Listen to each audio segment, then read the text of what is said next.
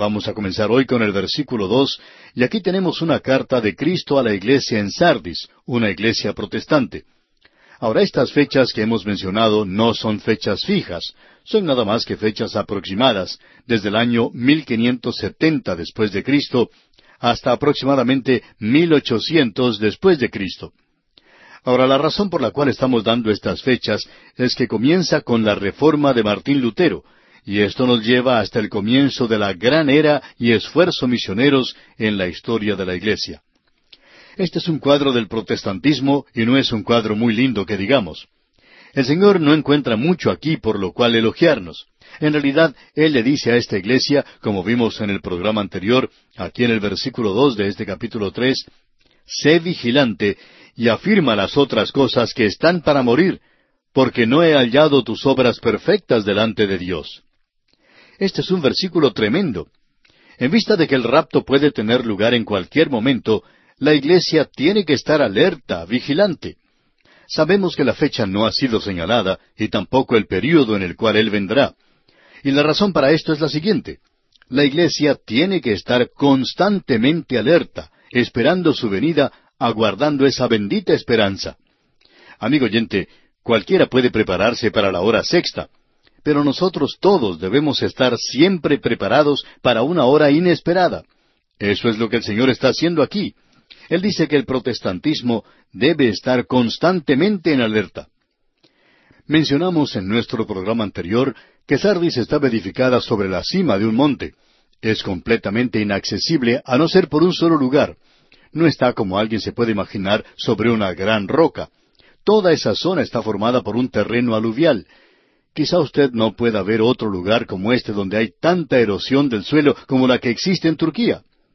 Esa es la razón por la cual el río Meandro no es de agua solamente, sino de apariencia de sopa, como dijimos ya en un programa anterior, que está llevando y está bajando tanta tierra, tanto sedimento, y esto ha llenado, enarenado completamente el puerto. Así es que después de dos mil años, el puerto al cual había arribado Pablo en su viaje misionero, ahora se encuentra a unos diez kilómetros de la costa de Éfeso. Ahora en Sardis también tenemos una erosión constante. Sir William Ramsay calculó que tenía una altura mucho mayor en la época de Pablo y de Juan, lo que haría de esto más impresionante de lo que es hoy y también más inaccesible.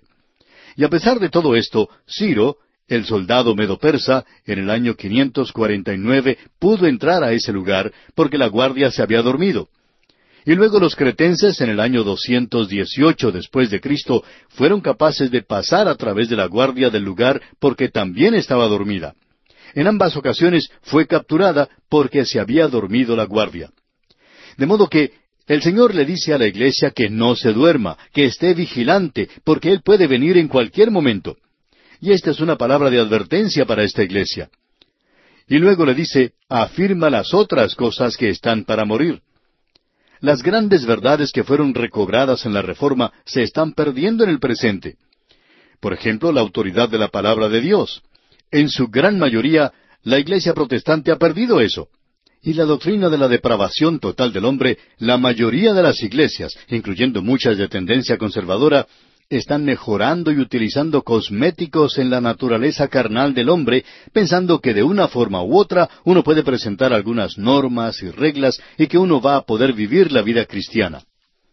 También la doctrina de la justificación por la fe ha sido perdida en su gran mayoría, y se ha introducido hoy un método legal que dice que debemos hacer algo para poder ser salvos. Estas son las cosas que caracterizan al protestantismo en el presente, y está muy lejos de la posición original. Ahora, en el versículo cuatro de este capítulo tres de Apocalipsis, el Señor Jesucristo le dice a esta iglesia, Pero tienes unas pocas personas en Sardis que no han manchado sus vestiduras, y andarán conmigo en vestiduras blancas, porque son dignas. Israel, como ya hemos notado, nunca fue un cuerpo constituido de la totalidad de la vida nacional. Siempre fue un remanente que se mantenía fiel a Dios. Así es que se nos dice de la iglesia, pero tienes unas pocas personas. A esto el Señor llamó su iglesia, y en el Evangelio según San Lucas la llama su manada pequeña. El protestantismo del presente tiene aquellos santos que aman la palabra, que son fieles al Señor aun en estos días, y ellos se mantienen firmes por la palabra de Dios. No se ocupan de actividades indignas y tampoco se entregan a actividades carnales. Podemos mencionar algunos nombres del pasado. El protestantismo ha tenido grandes hombres, y por cierto que vamos a dejar de lado a muchos, pero podemos señalar aquí a los líderes de la Reforma. Martín Lutero y Juan Calvino se destacan, sobresalen de todos los demás. También tenemos a Juan Knox, ese gran hombre de Dios proveniente de Escocia. Luego tenemos a Juan Bunyan, ese gran bautista que escribió ese libro El progreso del peregrino, que fue un relato de su propia vida, porque Dios le salvó a él de manera maravillosa. Y luego tenemos a Juan Wesley, que fue el fundador de la Iglesia Metodista, y cómo Dios le salvó de una manera maravillosa y le utilizó de tal manera que los historiadores le adjudican haber salvado a Inglaterra de una revolución como la que destruyó a Francia, impidiéndole que llegara a ser una nación de primera clase otra vez. Y Wesley ha sido llamado el inglés más grande de todos. Él, por cierto, que hizo por su país algo que ningún otro inglés ha podido hacer. Luego tenemos a otro escocés, Juan Moffat, quien fue al África después de que David Livingstone llegara a su país. Guillermo Cari fue a la India. A éste le siguió un hombre joven, enfermizo, llamado Martín. El protestantismo ha tenido hombres que no se mancharon a sí mismos y fueron fieles a la palabra de Dios. Y creemos que hay muchos en el día de hoy que no nos atrevemos a comenzar a nombrarlos porque sabemos que cuando uno comienza a hacer algo así, siempre deja a uno que otro de lado o por fuera y no queremos hacer eso. Por tanto, no vamos a mencionar a ninguno de los que están vivos hoy. Pero amigo oyente, el protestantismo ha tenido grandes hombres de Dios. Ahora el romanismo, como pudimos apreciar, hizo lo mismo, aún durante la edad de las tinieblas. Pero eso no quiere decir que el Señor elogia el sistema. Personalmente opinamos que el sistema del romanismo y el sistema del protestantismo revelado en las grandes denominaciones se han apartado de la fe y para nosotros son las organizaciones que eventualmente traerán la iglesia apóstata porque se han apartado de las grandes doctrinas de la fe cristiana. Luego él menciona algo más en el versículo cinco, y ese es un pasaje muy difícil de las Escrituras, porque nos dice, El que venciere será vestido de vestiduras blancas, y no borraré su nombre del libro de la vida, y confesaré su nombre delante de mi Padre y delante de sus ángeles. El vencedor, por supuesto, es aquel que triunfa por la sangre de Cristo. Nunca lo hace a causa de su propia fuerza o a causa de su propia inteligencia y habilidad. Luego dice lo siguiente, y esto causa el problema. Y no borraré su nombre del libro de la vida, y confesaré su nombre delante de mi Padre y delante de sus ángeles. En cuanto al libro de la vida, Debemos decir que ya hemos considerado esto con anterioridad. Obviamente existe este libro, dos libros. El libro de la generación de Adán, como se nos dice allá en Génesis capítulo cinco versículo uno. Todos nos encontramos en este libro, es el libro de la muerte. Luego tenemos el libro de la generación de Jesucristo en el Evangelio según San Mateo, capítulo uno, versículo uno. Ese libro de la generación es una expresión un poco fuera de lo común solamente ocurre en relación con Adán y en relación con Cristo. Y el libro de la generación de Jesucristo es el libro de la vida. Y creemos que uno llega a ser incluido en este libro por medio de la fe en Cristo. Ahora esto hace que nos preguntemos, ¿es posible que uno esté incluido en el libro de la vida y que luego sea borrado? ¿Pierde uno la salvación? Bueno, amigo oyente, si eso es cierto, entonces el Señor Jesucristo nunca debió haber dicho que Él les da a ellos vida eterna y que no perecerán jamás. Y una y otra vez tenemos la seguridad de nuestra salvación. ¿Qué es lo que quiere decir entonces? Bueno, permítanos leer una porción de una declaración que hizo el doctor Juan Waldrich en un libro sobre el Apocalipsis. Es una explicación muy buena. Él dice, algunos han indicado que no hay una declaración explícita aquí de que cualquiera puede tener un nombre borrado, sino en su lugar se tiene la promesa de que su nombre no será borrado, a causa de su fe en Cristo. Esta implicación, sin embargo, es de que tal es una posibilidad. Basándose en eso, algunos han considerado esto no como una lista de aquellos que son salvos, sino como una lista de aquellos por los cuales Cristo murió, es decir, toda la humanidad que ha poseído vida física. Cuando estos llegan a la madurez, se enfrentan con la responsabilidad de aceptar o rechazar a Cristo. entonces sus nombres son borrados si ellos no llegan a recibir a Cristo como su Salvador. Mientras que aquellos que así aceptan a Cristo como su Salvador son confirmados en su posición en el libro de la vida, y sus nombres son confesados ante el Padre y los ángeles celestiales. Hasta aquí la declaración del Dr. Waldridge. Ahora pensamos que esta es una interpretación muy buena y bien fundada. Existen otros puntos de vista de que en Apocalipsis se le da mucha importancia a este libro. Hay seis referencias más a este libro de la vida. Hablaremos de esto cuando lleguemos a ellos, especialmente a la última, que se menciona ya en el capítulo 22. Algunos han identificado a estos dos libros en Apocalipsis como el libro de la profesión y el libro de la realidad. Ellos mantienen que los nombres son borrados del libro de la profesión, pero no del libro de la realidad. Otros, por su parte, han sugerido que todos los nombres son colocados en el libro de la vida al principio, pero que algunos son quitados. La falta de decisión o el rechazo de Cristo de parte de una persona causa que su nombre sea quitado en el momento de su muerte. Estos dos puntos de vista presentan objeciones serias, al mismo tiempo que tienen buenos puntos que los elogian. Así es que lo vamos a dejar aquí. Estamos seguros de que el pensamiento completo aquí es sencillamente este, de que es sorprendente de que cualquiera en Sardis llegara a ser salvo, pero había algunos de los cuales él dice que sus nombres no van a ser borrados del libro de la vida. Él no dijo que cualquiera había sido borrado. Aún en Sardis, donde ellos pensaban que no iban a ser salvos, algunos lo serían.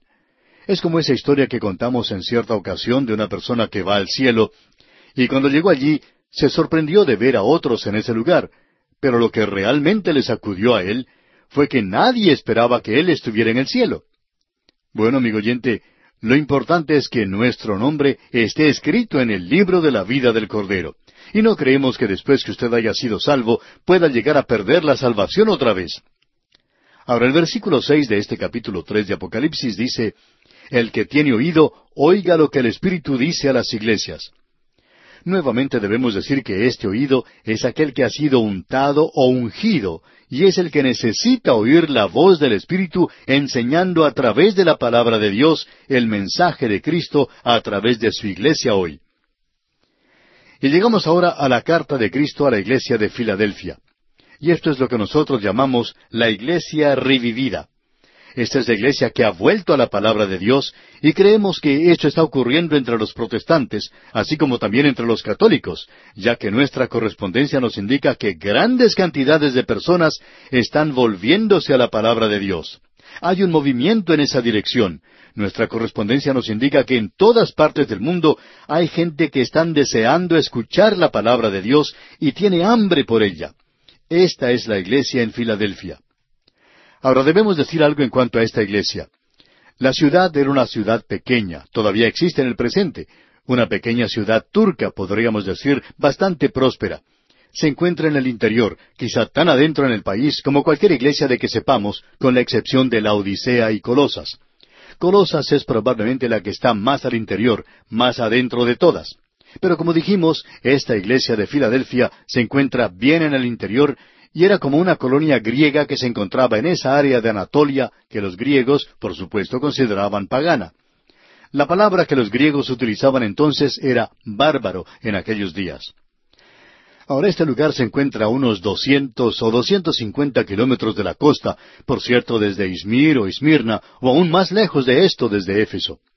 Esta es una iglesia, junto con Esmirna, para la cual el Señor Jesucristo no tuvo ninguna palabra de condenación. ¿Por qué?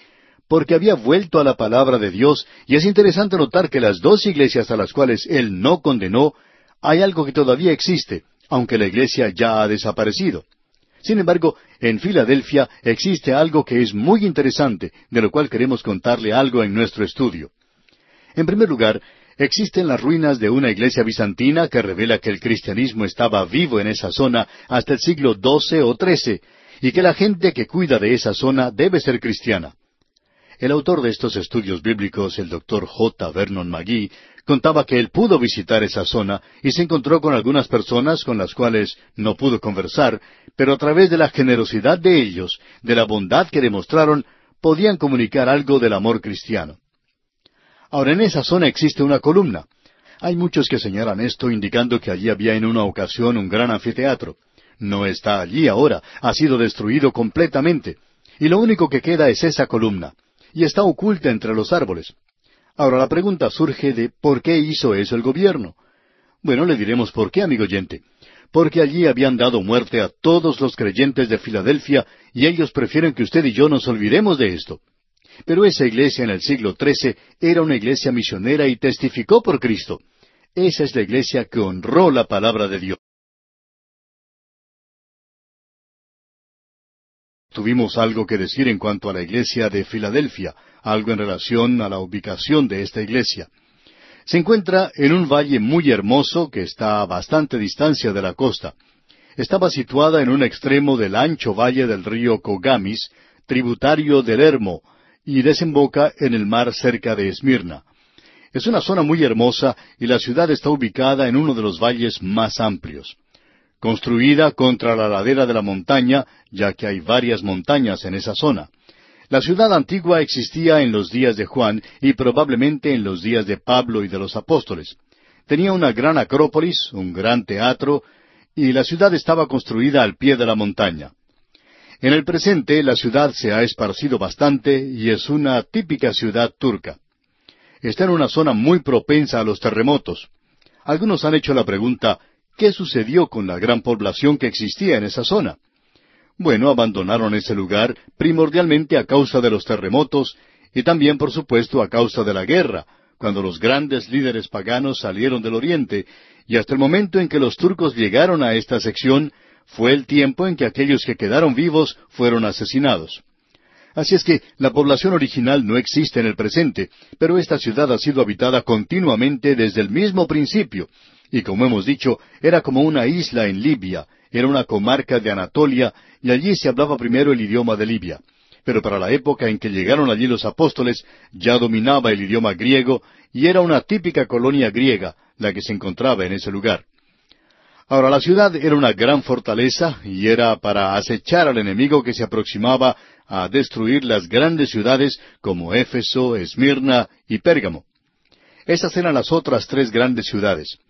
Las otras ciudades también eran grandes fortalezas donde la guarnición era llevada para detener al enemigo o demorarle cuando marchaba hacia la costa oriental.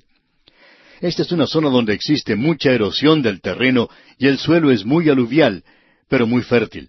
Allí crecen hermosos árboles de laurel, muchas flores, y allí crece cualquier clase de plantas que uno se pueda imaginar. Uno puede ver allí en la ladera de las montañas muchas viñas, y el dios que ellos adoraban allí era Baco, y esta gente se había entregado mucho a la idolatría. Pero el cristianismo, por cierto, que había logrado tomar una buena posición en esa zona. Ahora la ciudad no obtuvo su nombre, como piensan muchos, de la Biblia, sino que recibió su nombre a causa del amor que existía entre Ciro II y su hermano Eumenes, quien era el rey de Pérgamo. Este hombre sentía un gran amor y lealtad por su hermano, y por eso es que la llamó la ciudad del amor fraternal. Este era un puesto de avanzada de la cultura griega, en una atmósfera asiática y de Anatolia. Allí había un templo griego a Baco, como ya hemos indicado. Esta ciudad se había entregado al paganismo de tal manera que se la llamaba la Atenitas. Y por cierto que era verdaderamente griega. Ahora, en el año 17 después de Cristo, la ciudad fue sacudida por un gran terremoto que la destruyó totalmente. Ese mismo terremoto destruyó completamente a Sardis y a muchas ciudades libias a través de esa zona. Tiberio el emperador designó un millón de dólares para la reconstrucción de esas ciudades, y ellas fueron construidas de nuevo. Este es el lugar donde los cristianos y los sarracenos lucharon durante las cruzadas, y también allí lucharon Turquía y Grecia en el año 1922, y parece que hay unos cuantos creyentes allí. No se dan a conocer, por supuesto, porque son perseguidos muy severamente, como ya hemos dicho anteriormente. Ahora, esta iglesia se encontraba en una zona muy estratégica para ser una iglesia misionera, porque eso es lo que es en realidad. A esta iglesia la hemos llamado la iglesia revivida, la iglesia que regresó a la palabra de Dios y comenzó a enseñar la palabra de Dios. Y eso representa, creemos nosotros, al protestantismo del presente. Comenzó, según creemos, en el siglo pasado y ha progresado desde entonces de tal manera que la enseñanza de la Biblia no es algo nuevo de ninguna manera, sino que se convierte en algo realmente popular. Pensamos que hemos llegado en este programa de enseñanza bíblica a la cresta, digamos, de una ola de interés en la palabra de Dios. Es decir, que creemos que Dios ha levantado este programa para esta hora en particular.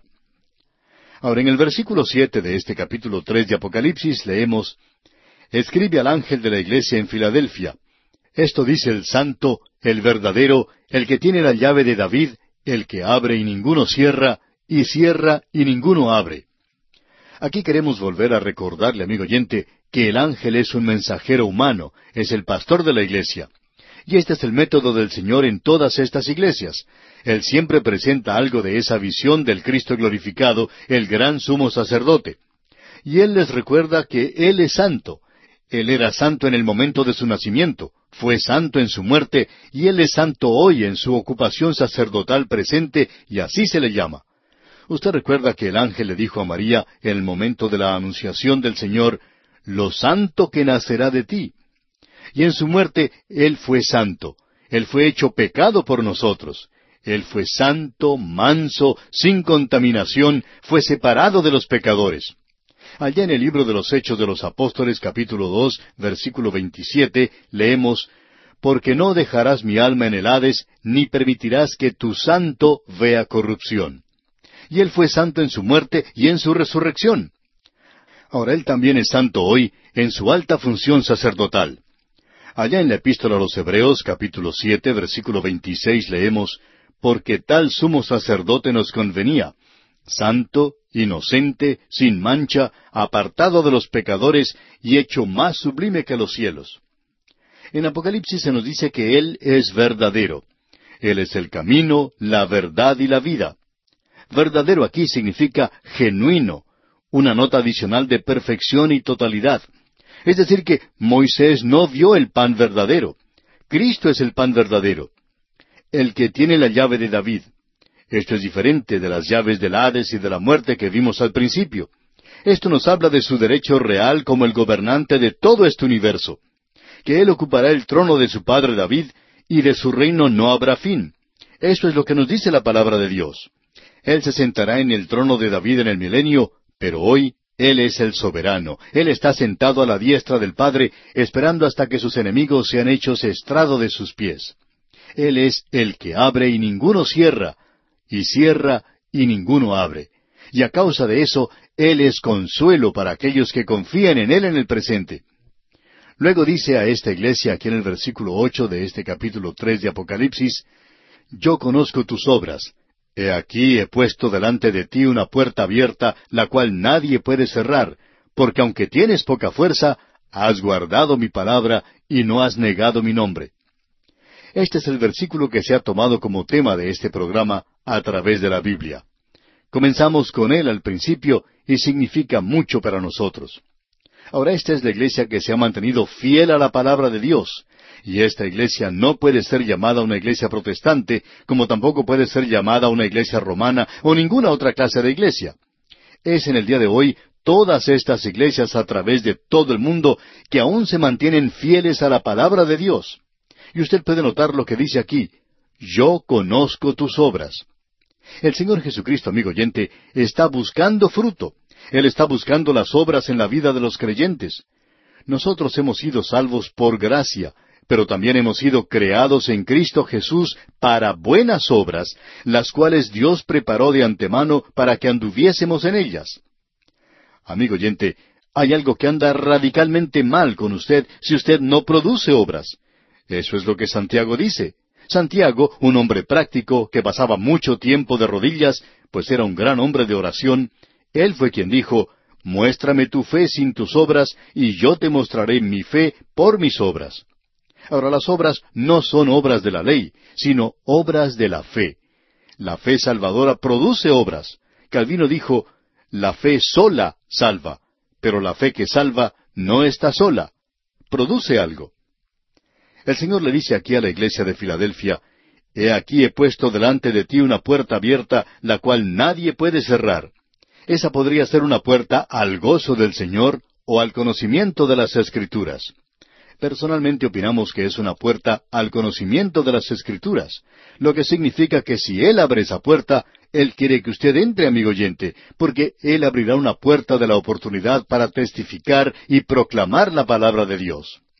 Pensamos que las dos van juntas. Él dice aquí, porque aunque tienes poca fuerza, y eso es todo lo que tenemos nosotros, y a veces pensamos que no tenemos ni eso. Es decir, que este es un grupo de creyentes humildes que no tienen gran cantidad de personas o programas y edificios. Y nos cansa mucho cuando se presentan informes de gente que ha hecho esto y aquello, y a veces lo hacemos nosotros también. Informamos, por ejemplo, en cuántas emisoras se pasa este programa. Y nos gusta mucho hablar de estas cosas. Pero, amigo oyente, eso no vale nada. Hablamos de los cientos de cartas que nos hablan de aquellos que han aceptado a Cristo. Pero eso no es nada. Lo importante, amigo oyente, lo verdaderamente importante es si nosotros estamos proclamando la palabra de Dios. Él va a contar los números. Dios tiene su propia computadora. Él registra todo esto y Él nos pide que nosotros no lo hagamos.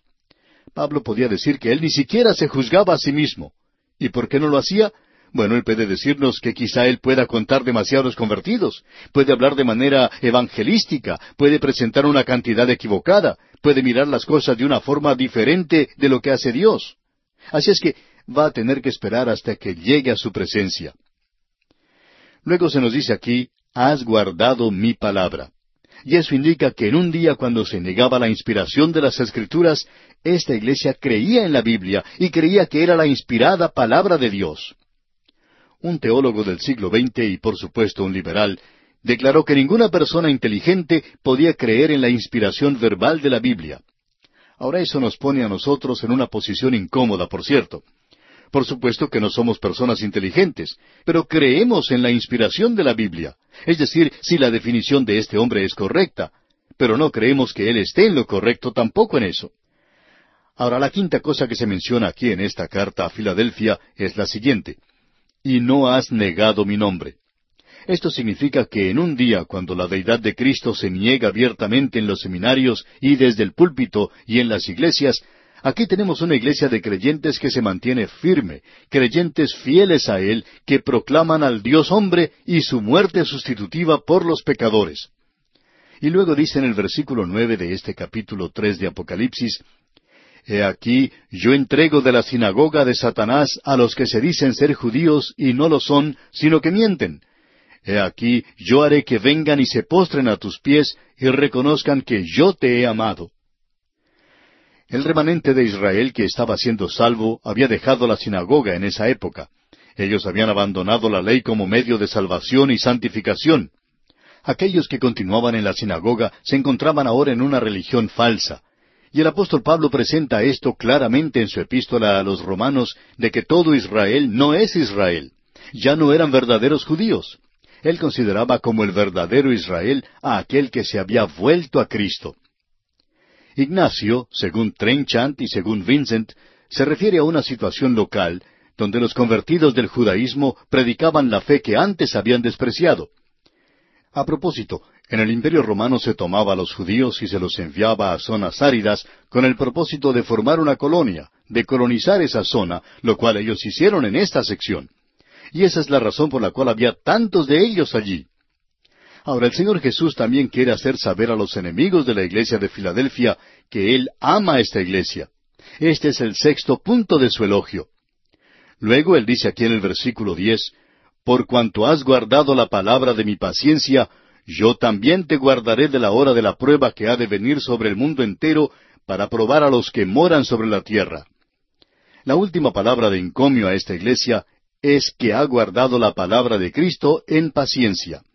Esto evidentemente es la espera paciente por la venida de Cristo por los suyos. Se ha notado en el siglo pasado que las doctrinas de escatología se han desarrollado más que en todos los siglos previos combinados. Durante los años pasados ha habido un avivamiento en Israel, en Europa y en América, en realidad en todo el mundo en cuanto a la segunda venida de Cristo. Aún los liberales hablan de esto de vez en cuando. Ahora, el libro de Jesucristo es el libro de la vida. ¿Están todos los nombres de la familia humana inscritos en ese libro del cual hablamos anteriormente? Bueno, no podemos responder a esto, pero sí sabemos que aquellos que son salvos serán llevados a encontrar al Señor en las nubes en el rapto de la iglesia. Pensamos que la iglesia de Filadelfia es la iglesia del rapto y que la iglesia de la Odisea, que consideraremos Dios mediante en nuestro próximo programa, no es la que tiene parte en el rapto. O sea que las palabras de ánimo de Cristo a su iglesia es que ésta no va a pasar a través del período de la gran tribulación. Y esto tiene que ser la gran tribulación mundial. La iglesia va a ser quitada del mundo y ese es su consuelo, esa es su esperanza, esa es su paciente espera por Cristo por medio de la fe y la paciencia el heredar las promesas. La iglesia no está aguardando la gran tribulación con su juicio, como podemos ver aquí en Apocalipsis, sino que está esperando a que Él venga. Y luego Él dice aquí en el versículo once de este capítulo tres de Apocalipsis, He aquí yo vengo pronto, retén lo que tienes, para que ninguno tome tu corona. Pronto no quiere decir enseguida. Indica que cuando Él venga, las cosas sucederán rápidamente. Usted no puede perder su salvación, pero sí puede perder su corona puede perder su recompensa. Y en el versículo doce de este capítulo tres de Apocalipsis dice, Al que venciere, yo lo haré columna en el templo de mi Dios, y nunca más saldrá de allí, y escribiré sobre él el nombre de mi Dios y el nombre de la ciudad de mi Dios, la nueva Jerusalén, la cual desciende del cielo de mi Dios y mi nombre nuevo. Hay dos columnas en ese lugar en el presente. Una es la de la iglesia bizantina, de la cual no creemos se haga referencia aquí, pero hay una columna en la ladera de la montaña oculta entre los árboles, esos árboles de laurel, y esa columna es todo lo que queda de la ciudad del día de Juan. Luego él dice, Escribiré sobre él el nombre de mi Dios y el nombre de la ciudad de mi Dios, y mi nombre nuevo. Cuando usted va al aeropuerto y entrega su equipaje, allí se le pone una tarjeta que indica a dónde va y de dónde viene. Pensamos que los hijos de Dios van a viajar a través del universo y que vamos a tener sobre nosotros una tarjeta en caso de que nos perdamos en algún lugar, ya que este es un gran universo, amigo oyente. Ahora aquí dice, yo lo haré columna en el templo de mi Dios. La iglesia aquí abajo fue destruida, pero las columnas permanentes se encuentran allá arriba. Y escribiré en él mi nombre nuevo. Ese es el nombre de él. Nosotros no tenemos un nombre nuevo. Eso no es lo que está diciendo aquí en Apocalipsis. Lo que está diciendo es que Él tiene un nombre nuevo que nos dará para sí mismo. Y ese nuevo nombre es una relación personal que tendremos con Él. Debemos comenzar diciendo que no queremos dejar este mensaje del Señor Jesucristo a la iglesia en Filadelfia, aquí en el capítulo tres, porque esta iglesia en Filadelfia ha sido llamada muchas cosas. Algunos la han llamado la iglesia misionera, y creemos que es correcto. Otros la han llamado la iglesia que sirve, y también eso es correcto. Otros la han llamado la iglesia viviente, lo cual también es correcto. Personalmente nos gusta llamarla la iglesia revivida o la iglesia que cree en la Biblia. Es una iglesia bíblica. Eso es también lo que el Señor Jesucristo enfatiza. Y Él dice, Has guardado mi palabra y no has negado mi nombre. Así es que, en un día de incredulidad y escepticismo, el Señor Jesucristo está encomiando a esta iglesia, porque esa iglesia ha guardado su palabra. De modo que esta es la iglesia que esparció la palabra de Dios. Y hasta donde sabemos nosotros, esta iglesia duró mucho más que cualquiera otra de las siete iglesias mencionadas aquí. En realidad, duró hasta el siglo XIII. Tuvo una existencia continua, y fue destruida por esa dinastía turcomana seleucida cuando invadieron esa zona y brutalmente asesinaron a los creyentes que habían quedado en esa iglesia. Los asesinaron a todos. Esa iglesia envió también misioneros y se cree que el hecho de que el cristianismo entró a la India en época temprana fue a causa de esta iglesia, la cual había enviado a sus misioneros. Y el Señor Jesucristo le dice a la iglesia de Filadelfia, en el versículo diez de este capítulo tres de Apocalipsis, por cuanto has guardado la palabra de mi paciencia, yo también te guardaré de la hora de la prueba que ha de venir sobre el mundo entero, para probar a los que moran sobre la tierra. Creemos que Dios está mostrando su paciencia para con el mundo que ha rechazado su palabra. No es como en los días de Noé. Ellos no tenían entonces la palabra escrita de Dios. Y aún así Dios les juzgó. Ellos tuvieron a un hombre que les trajo el mensaje, pero ahora tenemos la palabra de Dios y hay una Biblia que los Gedeones internacionales han colocado en prácticamente cada habitación de todo hotel del mundo. Cuando usted viaja, puede verlo en los hoteles y moteles, no solo de nuestras naciones, sino también a través de Europa, en África y en Asia. Y uno puede ver que la palabra de Dios está penetrando a esta zona. Esta pues es la iglesia que creyó en la palabra de Dios. Y es por eso que podemos leer aquí en el versículo diez del capítulo tres de Apocalipsis, Por cuanto has guardado la palabra de mi paciencia, yo también te guardaré de la hora de la prueba que ha de venir sobre el mundo entero para probar a los que moran sobre la tierra. Este es categóricamente el período de la gran tribulación, porque comenzando con el capítulo cuatro de Apocalipsis, después de que las introducciones se han señalado en los capítulos cuatro y cinco, comenzando con el seis hasta el diecinueve, tenemos el período de la gran tribulación, este período que él dice viene sobre el mundo entero para probar a los que moran sobre la tierra. Ahora el Señor Jesús dice, Yo también te guardaré de la hora de la prueba que ha de venir sobre el mundo entero. No sólo de ese terrible holocausto que viene sobre esta tierra, ese período de juicio, sino también de ese período de la hora de tentación y de prueba. Así es que, según nuestro juicio, esto aquí indica una liberación completa cuando dice, te guardaré de la hora de la prueba. De esa hora de prueba que viene sobre la tierra, Él guardará esta iglesia. Así es que de ningún modo uno podría decir que esta iglesia está pasando a través del período de la gran tribulación. Creemos que la iglesia de Filadelfia continúa hasta el rapto de la iglesia. Esta es la iglesia que saldrá cuando ocurre el rapto. Ahora, la iglesia de la Odisea, como hemos de ver, es una organización que continuará en el mundo, aunque Él le da aquí una maravillosa invitación. Y muchos aquí, aun en la iglesia de la Odisea, se volverán a Cristo, y en el momento del rapto ellos también serán sacados de este mundo. Pero hay una iglesia que pasa a través del período de la gran tribulación, y esa es la iglesia apóstata. Y esa, por supuesto, es la iglesia de la Odisea. Así es que lo que tenemos aquí es la venida de Cristo a sacar a los suyos de este mundo, y Él le promete a esta iglesia que no pasará a través de este período en particular que viene sobre la tierra. Ahora quisiéramos presentar aquí algo que dijo el doctor John Walden en su libro sobre Apocalipsis. Dice, si el rapto hubiera ocurrido en el primer siglo, precediendo a la tribulación descrita en el libro de Apocalipsis, ellos estaban seguros de librarse. En contraste, aquellos sellados de las doce tribus de Israel en el capítulo siete, versículo cuatro, claramente deben pasar a través de este tiempo de dificultad. Esto implicaba el rapto de la iglesia antes de ese tiempo de dificultad que se conoce como el período de la gran tribulación. Tal promesa de liberación entonces hubiera parecido algo imposible si el rapto de la iglesia se hubiera demorado hasta el fin de la tribulación, antes de la segunda venida de Cristo y el establecimiento de su reino. Hasta aquí lo que dijo el doctor John Walden. Ahora él no solo le dice esto a esta iglesia, sino que en el versículo once de este mismo capítulo tres le dice He aquí yo vengo pronto. Y esto no quiere decir que Él viene enseguida. Y ya hemos considerado esto en el primer capítulo de Apocalipsis. Esto tiene la idea de algo que sucede repentinamente y de una expectativa que Él vendrá en un momento cuando ellos no lo saben, y por tanto no quiere decir que viene inmediatamente, sino que su venida será de repente. Esta es la promesa, esta es la esperanza de la iglesia. En realidad, la iglesia no está esperando ese período de la gran tribulación.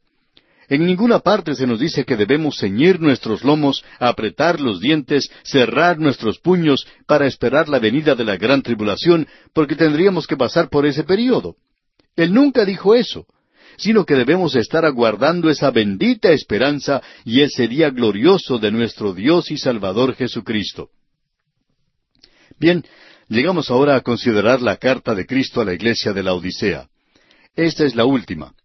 Sir William Ramsay llama a esta iglesia la iglesia de la avenencia, del acomodo. Esta ciudad fue fundada por Antíoco II en los años 261 a 246 a.C. Tenía una base seleucida.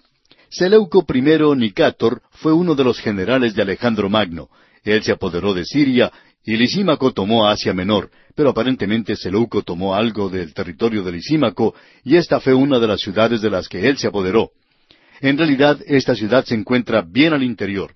Es lo que se conoce como las puertas de Frigia en el oriente, por donde entraban las grandes caravanas de camellos procedentes del oriente. Estas entraban por ese lugar y pasaban a través de la Odisea. Ahora la Odisea era una gran ciudad, y este camino que ellos recorrían, proveniente del este, pasaba hacia Éfeso y Mileto, y seguía hasta lo que hoy se conoce como la ciudad de Izmir o Esmirna en aquel día. Era un lugar espectacular, un gran valle, y las ruinas que hay en ese lugar están cubiertas en el presente.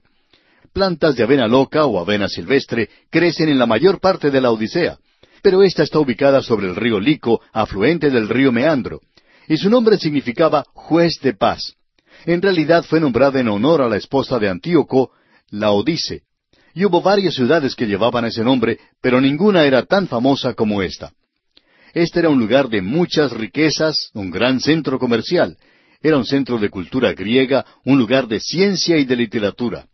Tenía un colegio ecuménico, era el centro de la industria con grandes operaciones bancarias. Cicerón tenía su corte allí y se cuenta que él arrojaba billetes que había cobrado en esa ciudad. Ahora ellos adoraban a Júpiter o Zeus. Finalmente fue abandonada a causa de los terremotos y las ruinas que existen en ese lugar son muy impresionantes, las cuales uno puede contemplar. Allí había en realidad dos teatros romanos. Hay un estadio en ese lugar y también tres iglesias cristianas primitivas cuyas ruinas todavía se encuentran allí. Ahora la ciudad en sí no ha sido excavada todavía.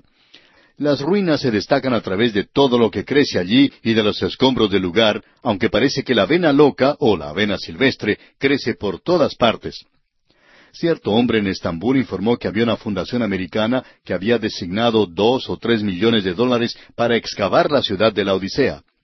Y en realidad, si no estuviéramos tan ocupados, nos gustaría unirnos a esa expedición para la excavación. Creemos que puede ser algo que valga la pena. Ahora, esta ciudad era muy activa en los negocios. Allí se confeccionaba ropa y también se fabricaba una pomada para los ojos. Ahora usted puede pararse sobre las ruinas de la Odisea y observar alrededor las montañas, y desde allí puede ver dónde está ubicada Colosas. También puede ver hacia atrás, hacia Hierápolis, donde se encuentran las vertientes. En realidad las ruinas mayores no se encuentran ni en Colosas ni en la Odisea, sino que están en Hierápolis pero las montañas allí tienen un color muy raro, y la gente tomaba el barro de allí y con eso hacía una pomada para los ojos, y también para los oídos, que era enviada a todas partes del Imperio romano. Análisis químicos del presente indican que no había nada medicinal en ese barro, pero alguien se ganó mucho dinero con eso. A nosotros nos gusta decir que somos civilizados, pero amigo oyente, hay muchas medicinas en el mercado hoy que no le hacen ningún bien a nadie y lo compramos tan rápido como podemos en realidad sucumbimos ante la propaganda de hoy. Lo compramos y es mejor entonces que no critiquemos a estas personas demasiado. El Señor Jesucristo ya lo dijo. Él les dijo que sería mejor que se compraran un verdadero colirio para los ojos para abrirlos. Y ya hemos de ver eso. Podríamos entonces cerrar el mensaje que tiene el Señor Jesucristo a la iglesia en Filadelfia con lo que dice aquí el versículo trece de este capítulo tres de Apocalipsis. El que tiene oído, Oiga lo que el Espíritu dice a las iglesias. Él tiene un mensaje que da a cada una de las iglesias. Eso se aplicaba a la iglesia local, pero también se aplica para nosotros hoy. Ahora él dice aquí en el versículo catorce de este capítulo tres de Apocalipsis, y escribe al ángel de la iglesia en la Odisea, He aquí el amén, el testigo fiel y verdadero, el principio de la creación de Dios, dice esto. Este es el único lugar en las Escrituras donde la palabra amén es un nombre propio. Y este es el nombre de Cristo. Allá en la segunda epístola a los Corintios, capítulo uno, versículo veinte, leemos Porque todas las promesas de Dios son en Él sí, y en Él amén, por medio de nosotros, para la gloria de Dios. El Señor Jesús es el amén. Él tiene la última palabra, el alfa y la omega, Así es que aquí tenemos que Él es aquel que va a cumplir todas las profecías de Dios y Él les informó de eso a los creyentes de la Odisea. Esa es la iglesia que había rechazado la deidad de Cristo. Y de esa palabra amén, Él saca la visión de sí mismo, como vimos en el primer capítulo de Apocalipsis. Ahora Él dice aquí que Él es el testigo fiel y verdadero. Esto revela que solamente el Señor Jesucristo es quien puede revelar todo y contarlo todo. En este día cuando es tan difícil oír la verdad, ya que por cierto no la recibimos por los medios informativos, y tampoco la recibimos de parte de muchos gobiernos, y uno descubre que hasta las mismas universidades son lugares donde se llevan a cabo lavados cerebrales y los militares hacen prácticamente lo mismo. ¿A quién puede creerle uno? Bueno, a aquel que es el testigo fiel y verdadero, aun en los días de apostasía, porque uno no puede creer a la Iglesia en muchos casos. La Iglesia liberal no tiene ningún mensaje para esta hora. Luego, a él se le llama el principio de la creación de Dios. Y esto indica que Él es el creador. Y en este día se ha aceptado ese mito de la evolución. La hipótesis evolucionista es aquello que la gente ha aceptado. Cierto profesor universitario sostenía que él había aceptado la hipótesis de la evolución y él decía que quería tener informes concretos, que quería ciencia. Y la verdad es que no hay sino dos explicaciones para el origen de este universo en el cual vivimos. Una es especulación porque nadie estuvo allí para verlo. Nadie pudo salir con una respuesta apropiada. La otra es la revelación, es lo que la palabra de Dios dice. Y la diferencia entre este hombre, este profesor y nosotros, es que él acepta la especulación, mientras que nosotros aceptamos la revelación. En lo que se refiere a nosotros, amigo oyente, creemos que nos encontramos en un terreno mejor, en un terreno más sólido, porque tenemos el testimonio de quien hizo la creación, y Él tiene que saber algo en cuanto a esto. Él es el principio de la creación de Dios. Luego, Él dice a esta iglesia en los versículos quince y dieciséis de este capítulo tres de Apocalipsis, Yo conozco tus obras, que ni eres frío ni caliente. Ojalá fueses frío o caliente, pero por cuanto eres tibio y no frío ni caliente, te vomitaré de mi boca. En las cartas que escribió a las otras iglesias, cuando decía, Yo conozco tus obras, se refería a buenas obras, los elogiaba a ellos por sus buenas obras, pero aquí no tiene ninguna palabra de encomio para esta iglesia. Ahora permítanos decir algo, amigo oyente, porque estamos llegando al fin de este periodo en particular y queremos hablar en cuanto a este asunto de ser tibio, de no ser ni frío ni caliente, pero esta es la posición de la iglesia en el presente. Desafortunadamente, es la condición de muchas así llamadas iglesias fundamentales conservadoras el día de hoy. Gracias a Dios que no hay muchas que entren en esa clasificación. Pero lo que es realmente sorprendente y terrible es que Él dice, te vomitaré de mi boca. Observemos esto por un momento. Él dice, te vomitaré de mi boca. ¿Le parece a usted, amigo oyente, que Él se está refiriendo aquí a una iglesia a la cual Él va a sacar de esta tierra? Él dice, para que donde yo estoy, vosotros también estéis. No creemos que Él se esté refiriendo a esta iglesia aquí porque Él quiere atraer a la iglesia hacia sí mismo. Pero aquí Él dice que a esta iglesia la va a vomitar porque es tibia. Y el agua tibia, amigo oyente, le hace enfermar a uno del estómago. Nosotros pensamos que si Él tuviera que hablar a muchas iglesias y a muchos creyentes hoy, pensamos que Él les diría a muchos que le hacen enfermar del estómago. Tú profesas ser cristiano hoy, tú dices que me amas, tú dices estas cosas, pero no son una realidad. Este es un mensaje, amigo oyente, que debe hacernos analizar nuestro propio corazón, porque estamos viviendo en una hora similar a la que vivía la iglesia de la Odisea, y también la iglesia de Filadelfia. Ambas están lado a lado, y existe una gran separación en la cristiandad del día de hoy. Y eso no se encuentra en las denominaciones, no es ni romanismo ni protestantismo.